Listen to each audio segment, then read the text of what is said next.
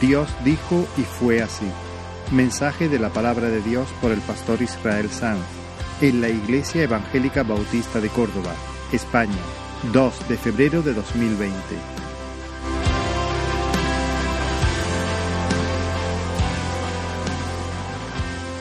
Muy bien, os invito a abrir la palabra del Señor en Génesis capítulo 1.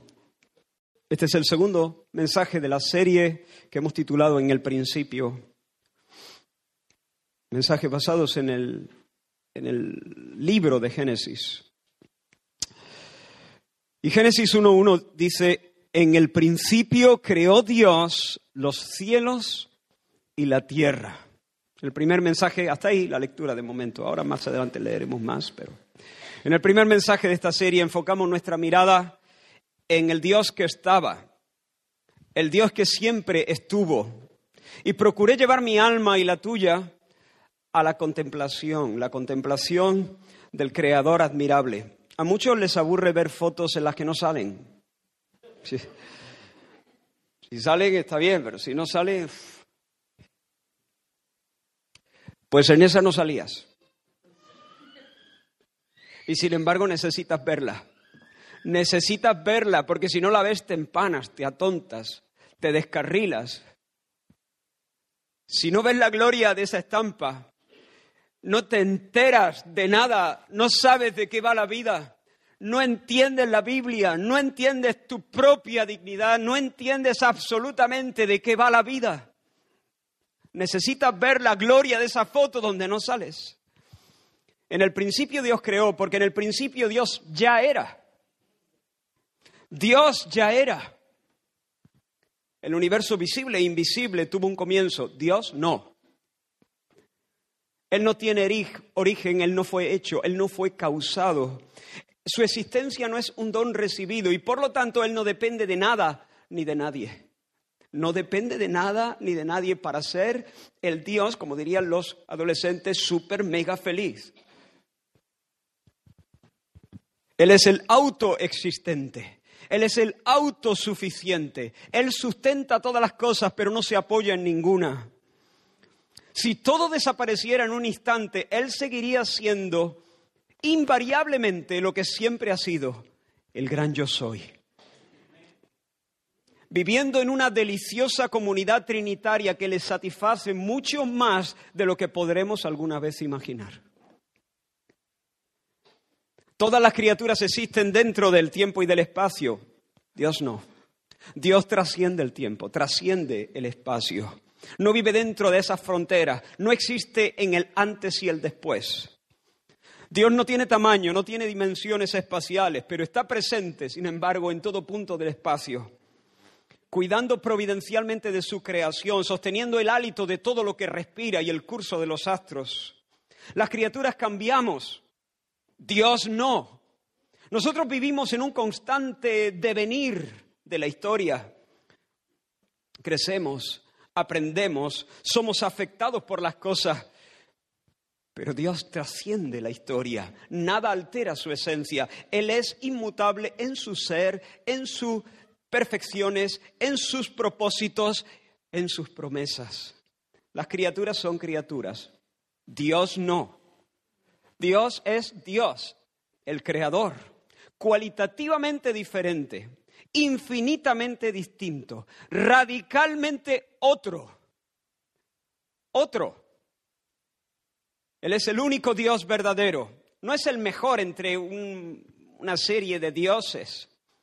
Es el único el único Dios verdadero, Bel, Marduk, Horus, Mitra, Cibeles, Apis, Anubis, Brahma, Shiva, Krishna y los viciosos dioses del Olimpo, toda suerte de deidades sabidas y por haber, son inventos. Dioses falsos no estaban cuando Dios encendió los cielos que desaparezcan. Dios es el omnipotente yo tengo que emplearme a fondo para colgar un cuadro en la pared. Lo reconozco, no es una de mis habilidades. Y sin embargo Dios colgó con una sola palabra la Vía Láctea con, sus 200 millones de años luz y sus 250 mil millones de estrellas simplemente con una orden. Tú allí. Dios es todopoderoso. Él lo sabe todo, no tiene que aprender. Conoce todos los misterios, no hay secretos para Él. Siempre escoge las mejores metas. Nunca se equivoca de camino. Nunca ha tenido una sola duda. Nunca dio un paso en falso. El agua, el sabor del mango, los colores del cielo cuando el sol se oculta, cuando se esconde por Almodóvar, son manifestaciones de su bondad. Él no bebe del arroyo, lo hizo para nosotros. Lo hizo para expresar la anchura de su corazón. Él es el autor y todos los derechos de autor son suyos. Todo este universo tiene copyright. De Jehová es la tierra y su plenitud, el mundo y los que en él habitan. ¿Por qué? Porque Él la fundó sobre los mares y la afirmó sobre los ríos. Él es el dueño, el único que tiene derecho para definir la naturaleza de las cosas, el significado de las cosas, el propósito de todo lo que existe. Él es el increado, el independiente, el otro, el único, el todopoderoso, el omnisciente, el legítimo propietario de cielos y tierra, el soberano incontestable y la fuente de toda bondad. Y por la fe entendemos que el universo fue hecho por la palabra de Dios, de modo que lo que se ve fue hecho de lo que no se veía. Ex nihilo, de la nada, Dios creó los cielos y la tierra. Él dijo y fue hecho, mandó y existió. Pero el hombre en su necedad, en un sorprendente giro hacia la irracionalidad y la deshonestidad intelectual, lo voy a repetir, el hombre en su necedad, en un sorprendente giro hacia la irracionalidad y la deshonestidad intelectual, decidió no ver lo evidente. Se negó a reconocer que detrás del universo hay un Dios. Observó en el universo orden y diseño, pero no quiso admitir que había diseñador con un propósito en mente. El ateísmo, el ateo, tiene que amordazar su razón.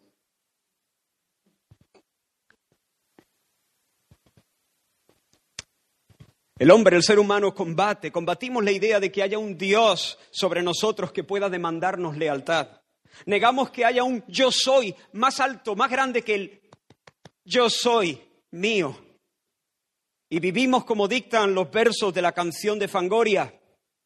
No soy de nadie, no tengo dueño, mi destino es el que yo decido. ¿A quién le importa lo que yo haga? ¿A quién le importa lo que yo diga? Yo soy así y así seguiré. Nunca cambiaré. Y nos las ingeniamos para armar teorías sofisticadas y amontonar argumentos para sofocar la verdad, para poder decir como, eh, como como dice el necio, no hay Dios. Para poder decir, como decía Carl Sagan, el universo es todo lo que hay y todo lo que hubo y todo lo que habrá. Antes de mí, la gravedad.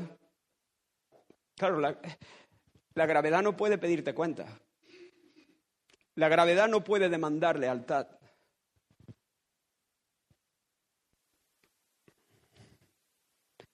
A un rebelde le interesa que antes de uno lo único que haya sea la gravedad. Pero de esta manera nos sacamos los ojos, nos embrutecemos y nos quedamos solos. Nos quedamos solos en un universo que con todo su esplendor, mira qué bonito, pero no puede saciar nuestra hambre de eternidad, nuestra hambre de gloria, honra e inmortalidad. No puedes saciarla. Porque la vida eterna, la verdadera vida consiste en esto, que te conozcan a ti y a Jesucristo a quien has enviado. Nos puede impactar, emocionar el Gran Cañón y las cataratas del Niágara, y el beso de nuestro hijo. Pero ninguna de esas cosas puede calmar la sed profunda que tenemos de vida eterna. Por lo tanto, nosotros decimos a nuestra alma, alma mía, acuérdate de tu Creador. Acuérdate de tu Creador. Iglesia, venid, adoremos y postrémonos, arrodillémonos delante del Señor, nuestro Hacedor. Iglesia, temed a Dios y dadle gloria. Adorad a aquel que hizo el cielo y la tierra, el mar y las fuentes de las aguas. Así que habiendo hablado del Creador, queremos prestar en los minutos que tenemos por delante atención a la creación. Y ante nosotros tenemos el colosal, el imponente relato histórico de su obra creativa. Vamos a seguir con la lectura entonces a partir del versículo 2. Génesis 1, versículo 2 dice, y la tierra estaba desordenada y vacía y las tinieblas estaban sobre la faz del abismo, y el Espíritu de Dios se movía sobre la faz de las aguas. Y dijo Dios, sea la luz, y fue la luz. Y vio Dios que la luz era buena, y separó Dios la luz de las tinieblas, y llamó Dios a la luz día, y a las tinieblas llamó noche. Y fue la tarde y la mañana un día. Luego dijo Dios, haya expansión en medio de las aguas, y separe las aguas de las aguas. E hizo Dios la expansión, y separó las aguas que estaban debajo de la expansión de las aguas que estaban sobre la expansión. Y fue así. Y llamó Dios a la expansión cielos y fue la tarde y la mañana el día segundo. Dijo también Dios, júntense las aguas que están debajo de los cielos en un lugar y descúbrase lo seco. Y fue así. Y llamó Dios a los seco tierra y a la reunión de las aguas llamó mares. Y vio Dios que era bueno. Después dijo Dios, produzca la tierra hierba verde, hierba que dé semilla, árbol de fruto que dé fruto según su género, que su semilla esté en él sobre la tierra. Y fue así. Produjo pues la tierra hierba verde, hierba que da semilla según su naturaleza, y árbol que da fruto cuya semilla está en él según su género. Y vio Dios que era bueno, y fue la tarde y la mañana el día tercero. Dijo luego Dios, haya lumbreras en la expansión de los cielos para separar el día de la noche, y sirvan de señales para las estaciones, para días y años, y sean por lumbreras en la expansión de los cielos para alumbrar sobre la tierra. Y fue así. E hizo Dios las dos grandes lumbreras, la lumbrera mayor para que señorease en el día y la lumbrera menor para que señorease en la noche. Hizo también las estrellas y las puso Dios en la expansión de los cielos para alumbrar sobre la tierra y para señorear en el día y en la noche y para separar la luz de las tinieblas. Y vio Dios que era bueno. Y fue la tarde y la mañana el día cuarto. Dijo Dios, produzcan las aguas seres vivientes y aves que vuelen sobre la tierra en la abierta expansión de los cielos. Y creó Dios los grandes monstruos marinos y todo ser viviente que se mueve, que las aguas produjeron según su género, y toda ave alada según su especie.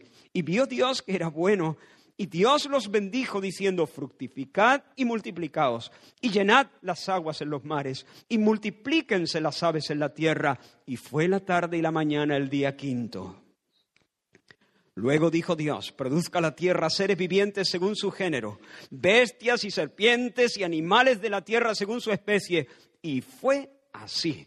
E hizo Dios animales de la tierra según su género, y ganado según su género, y todo animal que se arrastra sobre la tierra según su especie. Y vio Dios que era bueno. Entonces dijo Dios, hagamos al hombre a nuestra imagen conforme a nuestra semejanza. Y señoré en los peces del mar y en las aves de los cielos, en las bestias, en toda la tierra y en todo animal que se arrastra sobre la tierra. Y creó Dios al hombre a su imagen, a imagen de Dios lo creó, varón y hembra los creó. Y los bendijo Dios y les dijo, fructificad y multiplicaos, llenad la tierra y sojuzgadla, y señoread de los peces del mar, en las aves de los cielos y en todas las bestias que se mueven sobre la tierra. Y dijo Dios, he aquí os he dado toda planta que da semilla, que está sobre toda la tierra, y todo árbol en que hay fruto que da semilla os serán para comer. Y a toda bestia de la tierra, y a todas las aves de los cielos, y a todo lo que se arrastra sobre la tierra en que hay vida, toda planta verde les será para comer. Y fue así. Y vio Dios todo lo que había hecho, y he aquí que era bueno en gran manera. Y fue la tarde y la mañana el día sexto. Hasta ahí la lectura.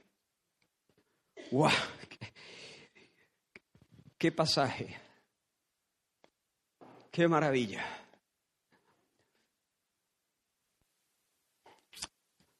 Estoy pensando ahora, un pensamiento que me ha venido de repente. Los padres solemos colgar los dibujitos de nuestros niños en el frigorífico, en algún lugar visible de la casa para... ¡Guau! Esto lo, esto lo tenemos que colgar. De alguna forma, la obra de nuestro Dios, el despliegue de la potencia y la sabiduría de Dios en la creación llevar en nuestra mente siempre delante para jactarnos, deleitarnos, gloriarnos en nuestro Dios. Algunos se sienten desconcertados por la declaración que hace Moisés en el versículo 2, y la tierra estaba desordenada y vacía. Y dicen, pero a ver, Dios creó los cielos y la tierra, y la tierra estaba amorfa, desordenada y vacía. ¿Cómo puede Dios crear y lo que crea ser un caos? ¿Qué, pasa? ¿Qué ha pasado ahí? Hay algunos que piensan, quizá en algún otro mensaje de la serie, que Dios había hecho en primer lugar una creación perfecta, habitada, pero luego cayó Satanás y vino y desordenó lo que Dios había ordenado y luego entonces ahora lo que está haciendo Dios es volver a reparar las cosas, volver a recrear la tierra. No estoy para nada de acuerdo con esa. Esa se popularizó, esa teoría de la brecha. Eh, eh, sobre todo a raíz de la Biblia Scofield, ¿no? las anotaciones, eh, la Biblia de estudio de Scofield, dispensacionalista. ¿Qué quiere decir esto? La clave para entender esto está en, la, en entender que el Señor decidió crear de forma gradual, en diferentes fases consecutivas. Es como si Dios dijese, vale, vayamos por parte. Y entonces en la primera fase de la creación, que se describe en el versículo 1, que podríamos llamar la fase de, digamos, creación original, por así decirlo. No es que las otras no sean creación, pero vamos a llamarla así, quizás es un, nombre torpe, pero fase de creación original, fase de materias primas. En esta etapa Dios crea de la nada, por decreto irresistible, el tiempo, el espacio, la materia y el mundo angelical. Aquí no se menciona el mundo angelical, pero más adelante daré una pista, lo que creo ser una pista o un argumento fuerte más bien, para, para creer que el mundo angelical fue creado en esta primera fase. De la misma manera que el alfarero, cuando se dispone a hacer un vaso, una vasija, lo primero que hace es poner la arcilla, poner el barro sobre el torno. Y allí el barro sobre el torno es una masa amorfa. Allí está toda la materia prima, pero en bruto, Luego, poco a poco, pasa a darle forma con sus manos, de, tal forma que vaya adoptando el diseño que el alfarero tiene en mente. Eso es lo que se describe en Génesis 1.1. Dios en el principio crea la tierra y los cielos, todo, materia prima, y lo pone sobre el torno. Y la, la materia luce amorfa ante sus ojos, Un albañil, antes de, edificar una casa, ¿qué es lo primero que hace? Pues lleva al terreno y pone allí sobre el asfalto o sobre la tierra pues los ladrillos, la madera, la pintura, el hierro y pone todas las cosas. Allí está todo lo que luego va a estar conformando una vivienda. Pero aquello no es vivienda. Están todos los materiales, pero en bruto. Luego va a ir ordenando todas las cosas de modo que el caos se vaya convirtiendo en un cosmos, en algo ordenado, diseñado, habitable. Pero mientras los elementos no vayan conformándose y arreglándose y uniéndose y conectándose, aquello no es habitable y por lo tanto estará vacío. Eso es lo que el versículo 2 nos está diciendo, la tierra estaba sin forma, la tierra estaba inacabada, la tierra era inadecuada para la vida, era una masa de materia cubierta de agua, envuelta en tinieblas, un océano sin frontera. Intenta imaginar esa, es difícil, es un paisaje muy estéril, en realidad no lo puedes ver porque está sumido en la más densa tiniebla. las aguas cubriendo toda la tierra, todo está allí en bruto, sin armonía, formando una mezcla innombrable. Ahora pregunta, ¿podrá salir orden de ese caos? ¿Podrá llenarse de vida ese valle de materia muerta donde nunca jamás ha penetrado la luz? ¿Podrá llenarse de vida? Todo es silencio, todo es negrura, pero, y ahora sí, siente el peso de esta declaración, pero el espíritu se movía. El espíritu se movía el Espíritu se movía sobre la faz de las aguas. Esa, expresión en el hebreo se movía. es el mismo término que Moisés usa para hablar del cuidado de Dios sobre el pueblo de Israel cuando Dios los sacó de Egipto. Dice en Deuteronomio 32, como el águila que excita a su nidada, revolotea sobre sus pollos, extiende sus alas. Eh, eh, ¿Ven la imagen? El águila revoloteando sobre sus pollos, revolotea, esa es la misma palabra. El espíritu se movía. Hay algunas traducciones que dicen el espíritu aleteaba sobre la faz de las aguas o del abismo que está hablando de las aguas. No importa que todo sea un desierto negro. Si Dios el espíritu aletea sobre el vacío, el vacío pronto dejará de serlo. Ese movimiento divino es el preludio, siempre es el preludio de lo mejor, el preludio de todo lo bueno, el preludio del estallido de la vida.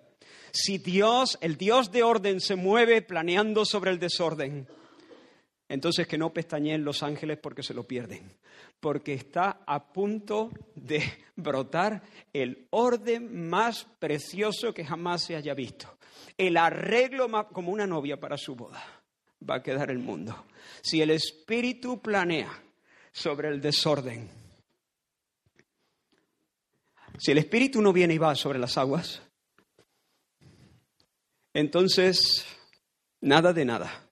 La tierra seguirá siendo una masa de arcilla sobre el torno, un batiburrillo de materiales desconectados y no una casa donde poder vivir.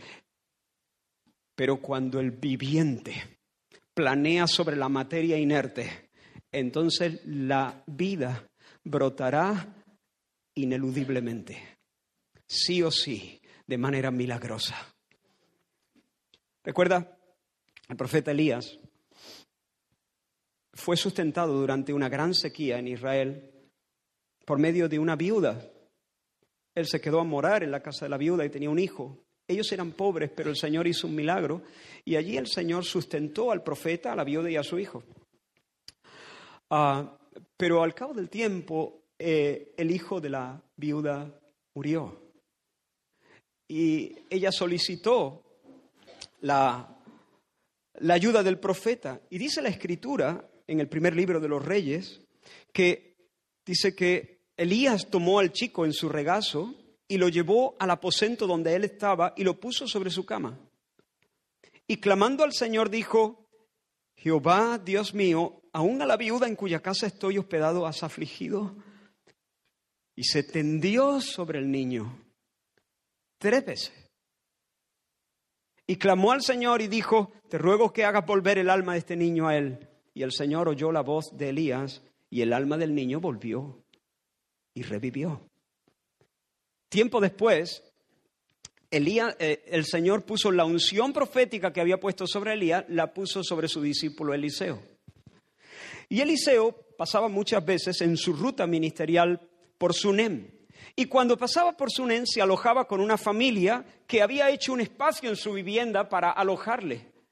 Y por todos esos cuidados, el señor, eh, eh, Eliseo quiso, de alguna manera, el Señor más bien, a través de Eliseo, quiso bendecir a esta familia. Y a la mujer que nunca había tenido hijo, su marido era ya muy anciano, Eliseo le dijo, mujer, he visto toda la solicitud que has tenido por mí. El Señor te dice, de aquí a un año abrazarás un hijo. La mujer al principio no se lo creía, pero sucedió tal cual el Señor había hablado. Y el niño luego creció. Y un día el chiquillo fue junto a su padre, que estaba en el campo con los segadores. Y el niño se quejó de un dolor de cabeza. Ay, mi cabeza, mi cabeza. Al mediodía estaba muerto sobre la rodilla de su madre. Y la mujer desesperada se fue a buscar al profeta Eliseo. Y el profeta, viendo su dolor, acudió a su casa. Y cuando el profeta llegó, se encontró al niño muerto tendido en la cama de él, en la cama del profeta, en su cama, en la cama de Eliseo, en la habitación que esa familia le había hecho a Eliseo. ¿Y qué hizo el hombre de Dios? Dice la escritura, y leo literalmente, después subió y se intenta imaginar, Después subió y se tendió sobre el niño, se tendió sobre el niño, poniendo su boca sobre la boca de él, y sus ojos sobre sus ojos, y sus manos sobre las manos suyas. Así se tendió sobre él y el cuerpo del niño entró en calor. Volviéndose luego, se paseó por la casa una y, a una y otra parte. Y después subió y se tendió nuevamente. Y el niño estornudó siete veces y abrió los ojos. Ahora, mi pregunta, ¿por qué tanto Elías como Eliseo se tumban sobre los cadáveres? ¿Esta que es una técnica nueva en la escuela de profetas? ¿Se lo enseñaron en el seminario? Yo estoy persuadido de que el Espíritu de Dios les guió de esta manera para que estos dos episodios pudieran mostrar, pudieran ser una especie de dramatización que ilustrase la forma en que Dios vence el caos, en la forma en que Dios venció el caos en el Génesis y la forma en que Dios vence el caos en la regénesis. Los labios vivos sobre los labios muertos, las manos vivas sobre las manos muertas, el pecho latente del profeta sobre el pecho inerte del chiquillo. El Espíritu de Dios, el Dios vivo, vibrando sobre la materia muerta, aleteando, yendo y viniendo, paseándose, revoloteando, moviéndose sobre la faz del abismo. Así el Espíritu de Dios incubaba la masa primigenia, que era fría, que era inerte, que era oscura, que era inhóspita, que era baldía. Pero Dios vibraba sobre el caos. Esa fue la primera fase. La fase de materia prima. Materia prima sobre el torno y Dios el Espíritu Santo yendo y viniendo, vibrando con su vida sobre la muerte. No sobre la muerte, sobre lo inerte más bien. La muerte no ha entrado. Pero con el aliento divino, con el viento de Dios, con el espíritu, el ruaj, el espíritu de Dios, también viene la palabra y enseguida se oyó la palabra del Señor. Sea la luz. Que sea la luz. Y con la palabra, claro, siempre se mueve el espíritu también, porque el espíritu y la palabra van juntos. Yo estoy dando palabras, pero me sale el aliento. Si no me sale el aliento, no me salen las palabras. El espíritu y la palabra, el aliento y la palabra siempre van juntos y con la palabra el espíritu siguió haciendo, siguió moviéndose y con esa orden, con ese fiat, como dicen los teólogos, con esa orden divina arranca la segunda etapa. La segunda etapa de la creación, que podríamos llamar la etapa de formación o la etapa de organización. En la segunda parte del primer día, el primer día inicia con la, tarde, con la noche. Por eso, para los hebreos, ah, el día se inicia cuando cae el sol. Cuando el, cuando el domingo cae el, cuando el domingo cae el sol, se inicia el lunes. Ahí arranca el lunes. ¿Por qué? Creo que por esto, porque la creación comenzó así. La creación comenzó en tinieblas. El primer día comenzó en tinieblas. Y de repente Dios dice, sea la luz. Y luego fue la luz y hubo un periodo de luz y luego de nuevo un rato de tinieblas y fue el primer día. en la segunda parte entonces del primer día, Dios lo que hace es separar la luz de las tinieblas y establece un periodo de alternancia entre ambas. Un rato de luz, un rato de tinieblas, seguido de otro periodo de luz, seguido de otro periodo de tinieblas, seguido de otro periodo de luz, seguido de otro periodo de tinieblas hasta hoy. alternancia entre luz y tinieblas.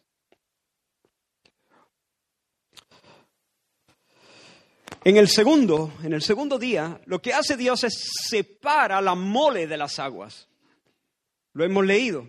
Alzó, las aguas estaban cubriendo la tierra. Pues Dios alza buena parte de las aguas hacia arriba y crea una expansión entre las aguas de abajo y las aguas de arriba. Las suspende sobre la tierra, dando lugar a un enorme espacio abierto entre las aguas y las aguas, creando una atmósfera respirable y amable.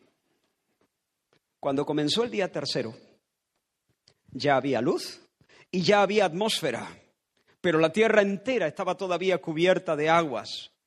Ya no era todo negrura, ya el cielo estaba azul y las aguas se veían azules, pero todavía cubrían toda la tierra. Y el Señor habla de nuevo y talló en la tierra cuencas, cuencas donde albergar, donde albergar las aguas, para las aguas de abajo, por supuesto, concentrando todas las aguas en lo que hoy llamamos océanos y mares y dejando al descubierto enormes porciones de tierra seca que llamamos continentes. El Salmo 104 celebra este acto portentoso. Ahora, intenta imaginar este formidable cataclismo. ¿Qué tuvo que pasar para que las aguas que estaban cubriendo todo el globo se agruparan en mares, en océanos? Yo creo que todos los océanos están conectados, ¿no? Creando una cuenca enorme y descubriendo las grandes eh, porciones de tierra seca. Un cataclismo fenomenal. El Salmo 104 dice, con el océano como con vestido la cubriste. Está hablando de la tierra. Vestidita entera, de pies a cabeza con el océano. Y las aguas estaban sobre los montes. A tu reprensión huyeron. Al sonido de tu trueno emprendieron la fuga.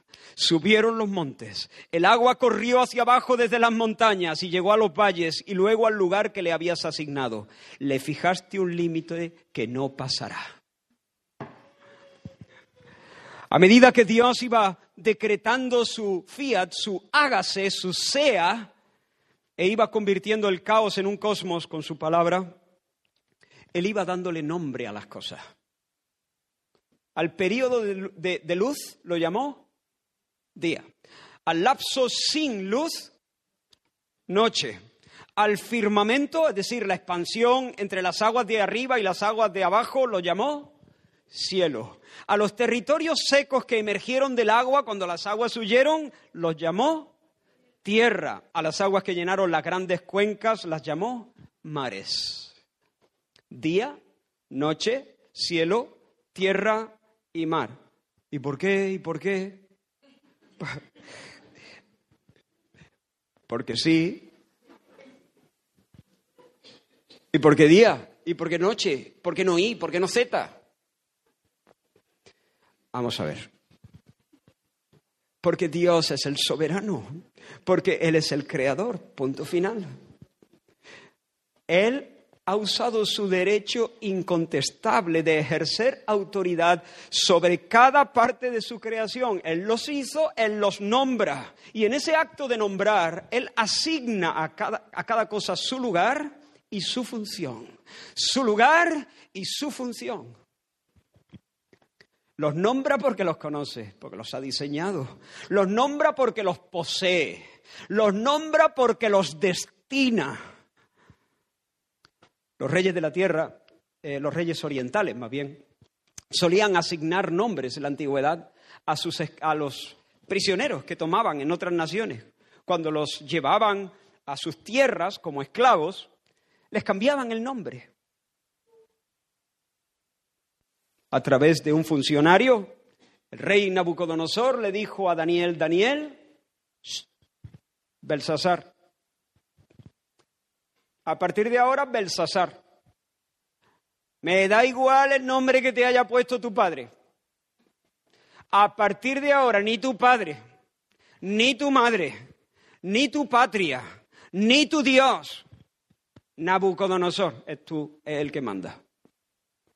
Así que a partir de hoy, Belsasar. Por cierto, Daniel siempre se llamó a sí mismo Daniel y Dios le hablaba como Daniel. Los reyes de la tierra hacían eso. Pero hay un pasaje precioso en Isaías, un pasaje muy, muy, muy potente, donde Dios habla al poderoso rey Ciro el Grande. Ciro el Grande, rey de Persia, quien él, él mismo había asumido los títulos de rey de Persia, rey de Babilonia, rey de Sumer, rey de Acab, rey del mundo y rey de los cuatro extremos de la tierra. Y eso sin apellidos. Eso. Escucha la palabra del Señor al rey, al rey Ciro, Ciro el Grande. Así dice Jehová a su ungido. A su ungido, ¿eh? ¿Por qué? Porque el Señor decide tomar a este hombre y usarlo y punto final. Al cual tomé yo por su mano derecha para sujetar naciones delante de él. Yo iré delante de ti y enderezaré los lugares torcidos, quebrantaré puertas de bronce y cerrojos de hierro haré pedazos y te daré los tesoros escondidos y los secretos muy guardados para que sepas que yo soy Jehová, el Dios de Israel, que te pongo nombre. Rey del mundo, rey de los extremos de, eso nada. El nombre te lo pongo yo. No importa si tú eres cristiano, si tú eres adorador mío. En un, pasaje dice, aunque tú no me conociste. Me da igual si me conoces o no me conoces. Tú vas a ser mi siervo y yo te pongo nombre. Día, noche, cielo, tierra y mar. Eso es autoridad. Eso es prerrogativa divina. Y de esa manera llegamos a la tercera fase y esta podríamos llamarle la fase de ornamentación o compleción o completación, el acto de completar. Antes de terminar el día tercero, el Señor viste de verde la tierra. Maravilloso. Hierba, helechos, plantas con semillas, árboles frutales, flores en las laderas. Ni siquiera Agatha Ruiz de la Prada se vistió. O Salomón. Era Salomón, ¿no? se, vistió con tanta elegancia, con tanta originalidad. Algunos protestan y dicen, pero un momento, imposible, imposible, imposible que eso pase. Imposible, ¿por qué? Porque la tierra estaba cubierta, hace un cuarto de hora, estaba la tierra cubierta de agua. Tú dices que en el día tercero, al principio, Dios retira las aguas de enormes porciones de tierra seca y justo en ese día la cubre de vegetación como es eso. Todo sería un lodazal no, no, ha tenido tiempo para secarse esa tierra, no puede estar sumergida por la mañana y estar llena de lirios por la tarde. No, no es imposible. Es un milagro.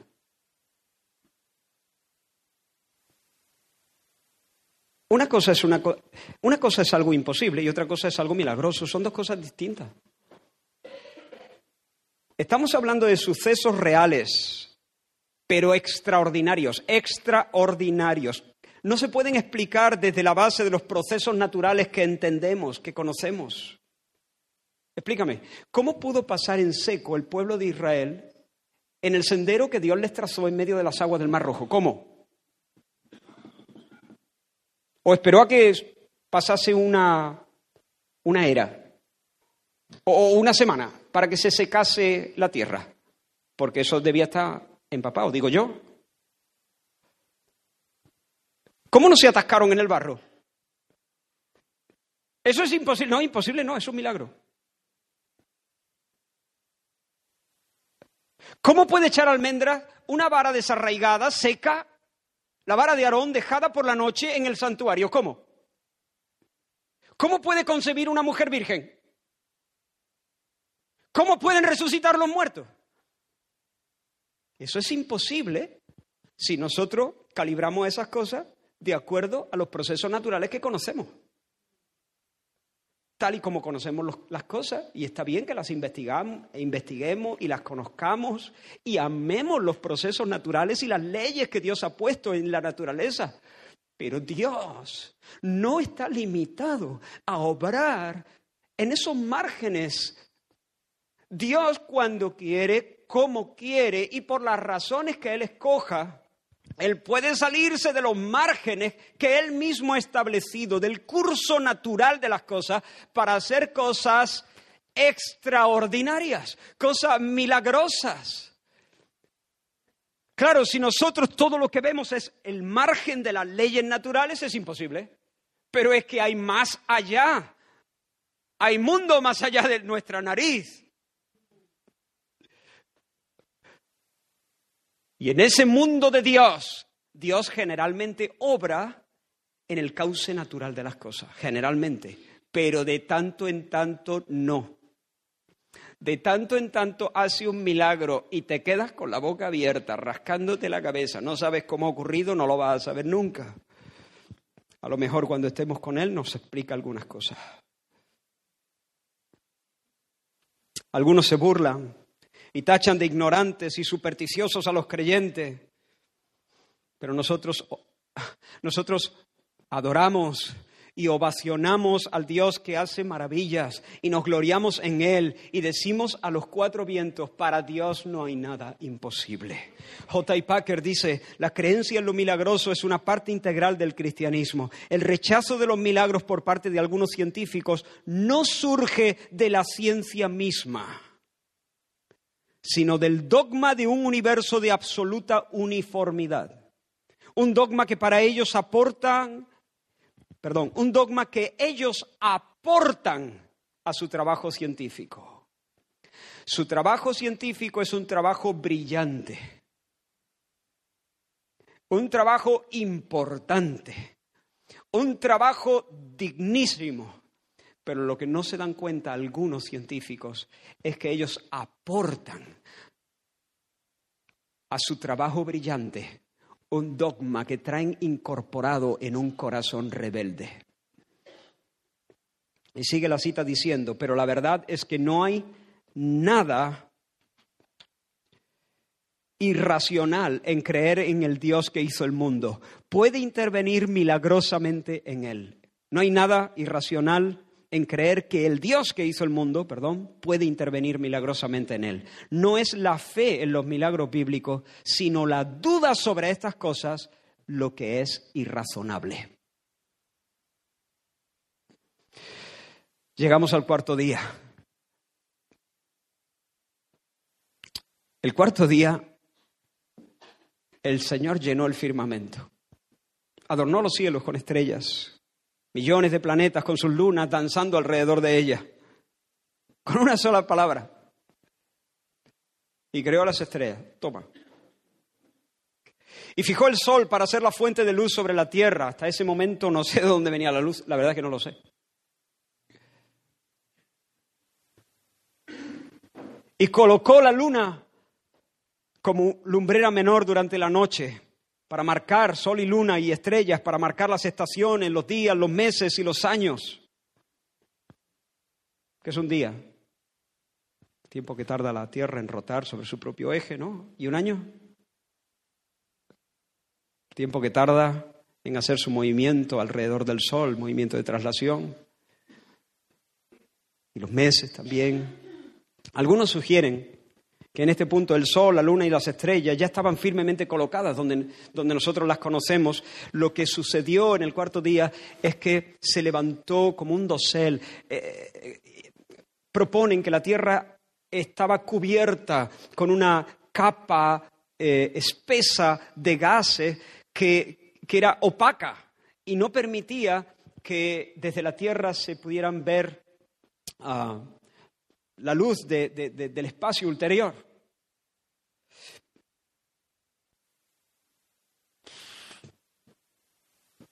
No lo sé.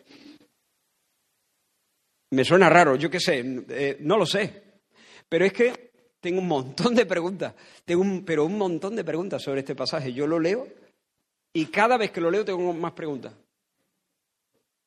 Y además es que se me despierta la curiosidad y, me, dan ganas de rascar y hacerme preguntas. ¿Y esto cómo pudo ser? Y la agua de arriba y la agua de abajo y la expansión. Y, la luna en el cuarto, el sol en el cuarto día, ¿de dónde venía la luz? Entonces, eh, antes, tengo un montón de preguntas. Y, y esta tarde leo el pasaje y más preguntas tengo. Y mañana lo voy a leer y más preguntas voy a tener. Por cierto, quiere el Señor darnos científicos rigurosos, curiosos, responsables y humildes, eso sí, humildes que respeten el misterio y que nos ayuden a entender mejor algunas cosas eh, sobre los procesos. Aunque, insisto, esto es un milagro. Tengo un montón de preguntas. Lo que no tengo es ninguna duda de que el relato de Génesis 1.1 responde a la verdad de los hechos, la verdad de los hechos. En el quinto día, por primera vez, el Señor crea criaturas conscientes y no creó un único organismo unicelular que luego fue evolucionando lenta y azarosamente a lo largo de millones de años. No, no, mandó que las aguas y los cielos se poblasen en un instante de criaturas distintas, criaturas distintas al mismo tiempo. Al mismo tiempo los delfines comenzaron a hacer cabriolas sincronizadas sobre las olas y las gaviotas a mirarla desde arriba. La tierra entera se llenó del canto de los pájaros, los abismos del canto de las ballenas. Y luego Dios los bendijo. Sed fructíferos, henchid la tierra, henchid las aguas. Y hermanos, cuando Dios bendice, no está expresando un mero deseo bueno. ¿Entiende esto? Cuando Dios bendice, faculta. Cuando Dios bendice, dota. Cuando Dios bendice, usaré una palabra que no me gusta mucho, pero ya me está empezando a gustar. Cuando Dios bendice, empodera. Él otorga su favor divino. Así que Dios capacita a las aves y capacita a los peces y los monstruos marinos para multiplicarse según su género, dentro de los límites genéticos que Dios concede a cada uno, para que llenen las aguas, para que llenen los aires. Y así termina el quinto día. Y en el sexto día vuelve a resonar su voz. Y el mundo entero se llena de animales terrestres, tortugas, dinosaurios, gusanos de seda, jirafa, me acabo de acordar de, de, un chiste que contó un pastor, del niño que le dijo, Señor, Señor, ¿la jirafa la hiciste así o es que te salió mal? No, es hermosa, ¿eh? Es hermosa, es rara, pero hermosa. Gorilas, lobos, ardillas, y después la corona de la creación, el hombre en dos versiones, varón y mujer, Adán y Eva. Bendito sea el nombre del Señor. La primera fase entonces, materia prima sobre el torno, los cielos y la tierra en bruto, materiales, la tierra envuelta en tinieblas, un lugar inhóspito y vacío, no apto para la vida, baldío, pero el Espíritu de Dios vibrando sobre la materia inerte. Segunda fase, Dios organiza, ordena, separa, separa la luz de las tinieblas, separa las aguas de arriba de las aguas de abajo, separa la tierra del mar. Ya no es un lugar inhóspito, ahora es amable, ahora es adecuado para la vida, pero está vacío. Ya no está desordenado, ahora ya está ordenado. Ahora la tierra estaba ordenada y vacía, todavía está vacío, ahora falta llenarlo. La tercera fase. Eso es lo que Dios hace en la tercera fase acabar con eso de que estaba vacía. Y entonces la llena de plantas y la llena de vida animal, llena las aguas y los aires y las selvas y los bosques y los riscos. Y finalmente planta un jardín y pone allí al hombre. Como he dicho, creo que los ángeles fueron creados al principio de todo, junto con el tiempo, el espacio y la materia prima. ¿Por qué? Escucha lo que Dios le dijo a Job. ¿Dónde estabas tú cuando yo fundaba la tierra? Házmelo saber. ¿Quién ordenó sus medidas, si lo sabes? ¿O quién extendió sobre ella cordel? ¿Sobre qué están fundadas sus bases? ¿Quién puso su piedra angular mientras alababan las estrellas del alba y se regocijaban todos los hijos de Dios? ¿Quiénes son? Los ángeles. Todos los ángeles, dice una versión, y todos los ángeles gritaban de alegría. ¿Tú te puedes imaginar los ángeles allí asistiendo al despliegue de la fuerza y de la sabiduría de Dios? ¿Tú te puedes imaginar sus vivas, sus aplausos, su, su... El alemán esto no lo sabía, lo busqué, lo busqué eh, en internet. Christian Kinner. Este es el tío que tiene el récord Guinness, es un hincha del Borussia Dortmund. Tiene el récord Guinness del grito de gol más largo del mundo. 43 segundos y medio. Ya sé lo que han pensado algunos de eso, eso lo bato yo. Bueno, inténtalo, inténtalo por la tarde. 43 minutos segundos, perdón, segundos, segundos. 43 segundos y medio cantando go.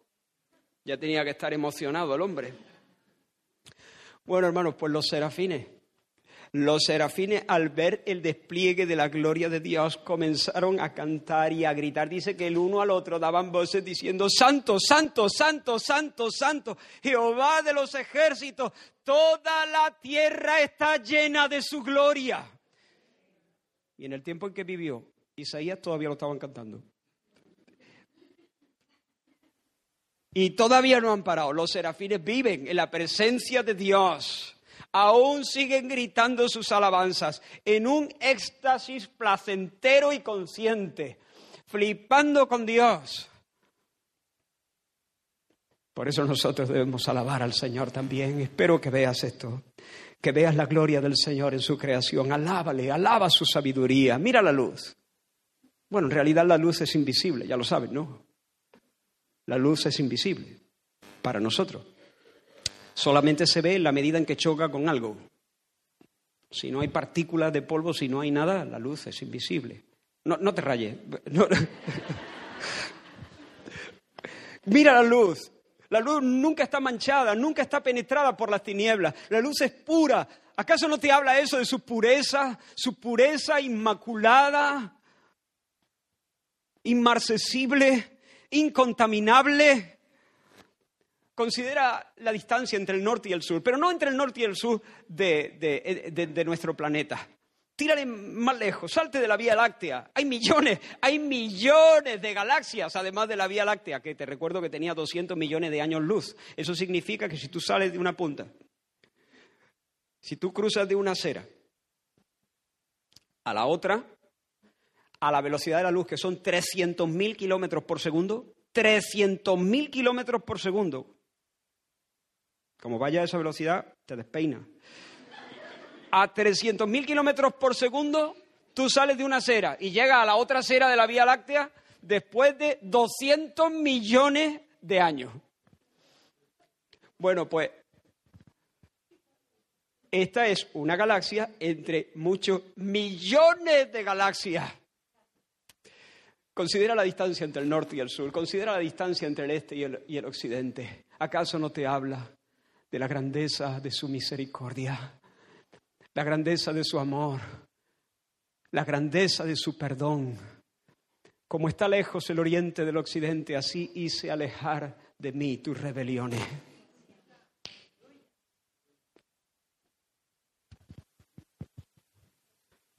Deleítate en la fuerza de los mares. ¿Acaso no ves la fuerza de los mares, la fuerza irresistible de su poder, su poder irrefrenable? Mira la tierra, mira el universo y sus tesoros y sus misterios. No son otra cosa sino el teatro de la gloria de Dios, la expresión de su majestad. Porque Dios al crear todas las cosas no estaba buscando algo de lo que carecía. Dios a través de la creación, en cada criatura, un copo de nieve, un animal, un serafín, las notas musicales, la luz o Eva, en cada creación Dios se busca a sí mismo. No está buscando algo que no posee. Es un ejercicio de autodisfrute. porque en cada una de sus criaturas el Dios Trino puede ver un reflejo de sus propios atributos. Dios Padre puede ver un reflejo de la hermosura de su Hijo. Dios Hijo puede ver un reflejo de la hermosura del Padre. El Dios Trino en su creación se expresa y se disfruta a sí mismo. Cuando cayó la noche del sexto día, Dios contempló su obra y dijo, perfecto, ideal, bueno, buenísimo, bueno en gran manera. Hermano, no desprecies la naturaleza, como algunas religiones orientales, como el hinduismo, ¿no? que piensan que debemos escapar de, de, lo material. No, no, no, Dios lo hizo y dijo, buenísimo, buenísimo, ideal, perfecto. Nosotros amamos la naturaleza, debemos estudiar la naturaleza, aplicarnos, descubrir y encontrar a Dios en ella. No desprecies la naturaleza si se te saltan las lágrimas de puro gozo ante un paisaje que de repente te sorprende y te saca de tu rutina y de tu soliloquio. No te excuses, no te des vergüenza, no pidas perdón, llora tranquilo, disfrútalo. Ahora, eso sí, no te postres delante de la naturaleza, no adores al sol ni a la luna, como hacen otras religiones. No la deifiques, es creación. Solo al Hacedor tu Dios adorarás y solo a Él servirás. Hermano, estoy terminando. Puede ser que estés siendo ferozmente tentado. Es posible que en próximos mensajes entremos en algunas cuestiones más de cómo entender esto a la luz de la ciencia. Ese era mi propósito para este mensaje, pero finalmente pensé que era útil para la iglesia eh, enfocarlo así, por lo menos este mensaje, tal vez el siguiente sea distinto, pero quiero aplicar algunas cosas. tal vez estás siendo ferozmente tentado. El diablo te va pisando los talones, pero quiero que pienses, el Dios que mandó a las aguas a sus cuencas y les puso límite que no pudieran traspasar, Él puede decirle a Satanás, detente, ni un paso más. Puede ser que te sientas cansado y sin fuerzas, pero su bendición, su bendición empodera. Su bendición faculta. Su bendición capacita.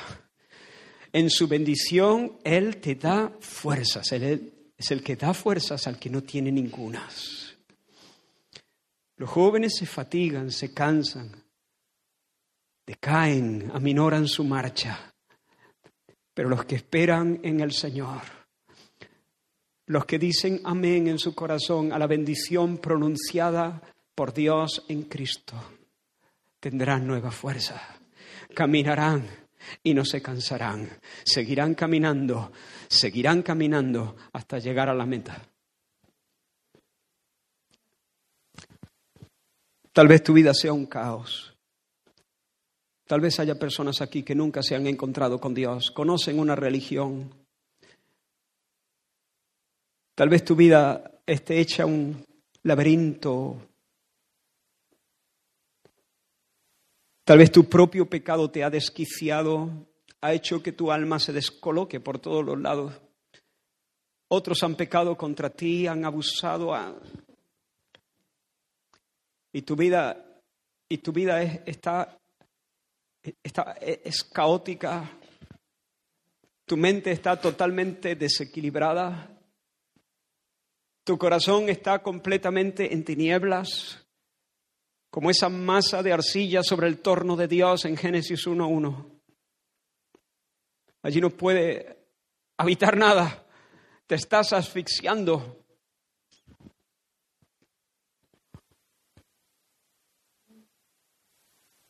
Pero el Espíritu de Dios se está moviendo. El Espíritu de Dios se está moviendo. No, digo esto porque se me hayan erizado los vellos. Digo esto porque el Señor Jesús lo dijo. Dijo que su Espíritu convencería al mundo de pecado. Él derramó su Espíritu y Dios está activo trayendo todas las cosas a los pies de Cristo. El Espíritu de Dios se está moviendo. Y si el Espíritu de Dios se está moviendo, que no pestañeen los ángeles, porque hoy, aquí, ahora mismo, antes de salir por esa puerta, un corazón sin forma, una mente desquiciada, un corazón sin vida, puede experimentar no es Génesis, la regénesis, no la creación, sino el nuevo nacimiento. Porque Dios, dice Pablo a los Corintios, porque Dios que mandó que de las tinieblas resplandeciese la luz, sea la luz. Y fue así, tal cual. El Dios que mandó que de las tinieblas resplandeciese la luz, es el que resplandeció en nuestros corazones para iluminación del conocimiento de la gloria de Dios en la faz de Jesucristo.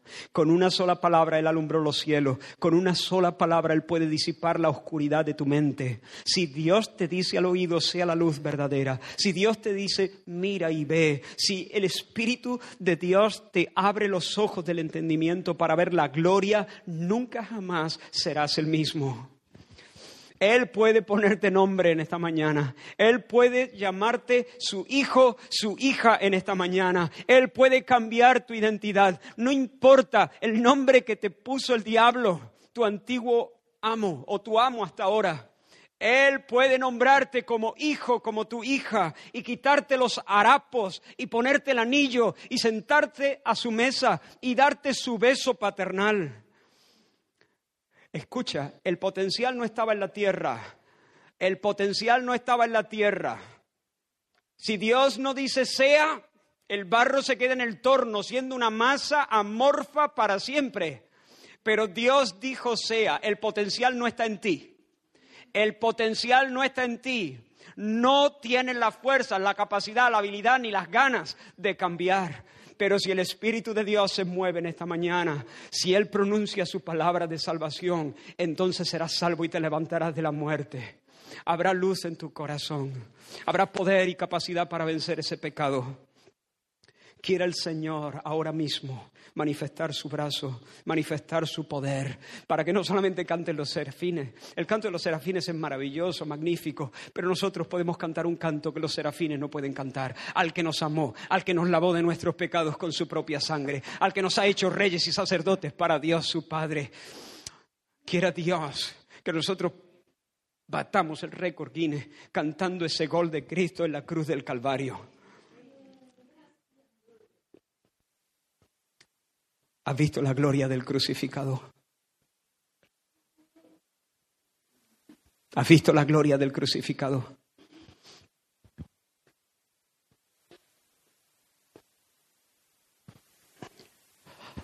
Dejadme que conecte esto con la mesa del Señor. Estamos delante de los símbolos, son solo símbolos. Es pan, pero representa representa el cuerpo partido de Cristo en la cruz del Calvario. Había dos ladrones con, con él. La escena era una escena muy normal, desagradable, desagradable, profundamente desagradable. Una escena muy fea, desnudez, sangre, gemidos, tortura, indiferencia, crueldad, para colmo, oscuridad sobre la tierra. Y en medio de eso, uno de ellos vio la gloria. No había mucha gloria en un hombre que jadeaba en la cruz del centro buscando un, un, poco de aire. No había mucha gloria en un judío que se desangraba no había mucha gloria. No había ángeles, no había un halo de luz en torno a Jesús. No había mucha gloria. Lo estoy diciendo mal. Sí había mucha gloria, pero no se veía. Porque no se puede ver con los ojos naturales hasta que Dios diga, sea la luz. Pero el Espíritu de Dios se movía. Y se movió en el corazón de un hombre, un sinvergüenza, un criminal, uno que estaba pagando lo que había hecho. Pero Dios en su infinita misericordia, en su tierna misericordia, decidió salvarle. ¿Y qué hizo? Luz. Y de repente ese hombre vio lo que hasta ese momento no había visto. Empezó burlándose de Cristo. Uno de los evangelistas nos dicen que los ladrones, los dos, empezaron a burlarse. Pero en mitad de la infamia, le cambió el chip. Porque lo vio, lo vio. Vio la gloria del crucificado y se dio cuenta que él no merecía ese castigo. Allí estaba pasando algo glorioso. Lo que estaba pasando en la cruz del Calvario lo estamos representando nosotros con estos símbolos. El justo Jesús, el amado de Dios, el deleite del Padre, el hombre perfecto. Vivió una vida sin tacha. Y ahora se ofrece voluntario para morir en lugar de los pecadores y sobre la cruz recibir la maldición divina, el castigo de Dios, el infierno. Y derramó su sangre y dejó partir su cuerpo para que nosotros pudiéramos entonces ser perdonados por Dios. Dios traspasó su cuerpo con la espada de su espada justiciera la espada justiciera se llenó de sangre y volvió a la vaina. Se acabó. Se acabó. Ya no hay guerra. Los que vienen a Cristo en arrepentimiento y fe reciben el abrazo de Dios, el beso de Dios, el derecho de ser llamados hijos de Dios. Y Jesús se levantó al tercer día, suelto los dolores de la muerte, para no volver a sufrir. Los días de su humillación habían acabado de ahí en adelante, Él es el Señor soberano. Él está sentado a la diestra de la majestad de las alturas y Él puede salvar a todos los que se acercan en fe y en arrepentimiento a Él. El Señor nos dijo, cada vez que comáis este pan y bebáis de esta copa, estáis haciendo memoria de mí, de mi nombre y de mi trabajo en la cruz por los pecadores. Estáis haciendo memoria de lo que yo he hecho para daros la vida. Y lo estáis haciendo hasta el día en que yo regrese. Oh hermanos, porque Él viene, Él regresa. Y pronto no tomaremos este vino. Él dijo que lo tomaríamos nuevo, en un nuevo mundo, en una nueva creación. Cielos nuevos y tierra nueva donde mora la justicia ojos en Cristo, tan lleno de gracia y amor. Y lo terrenal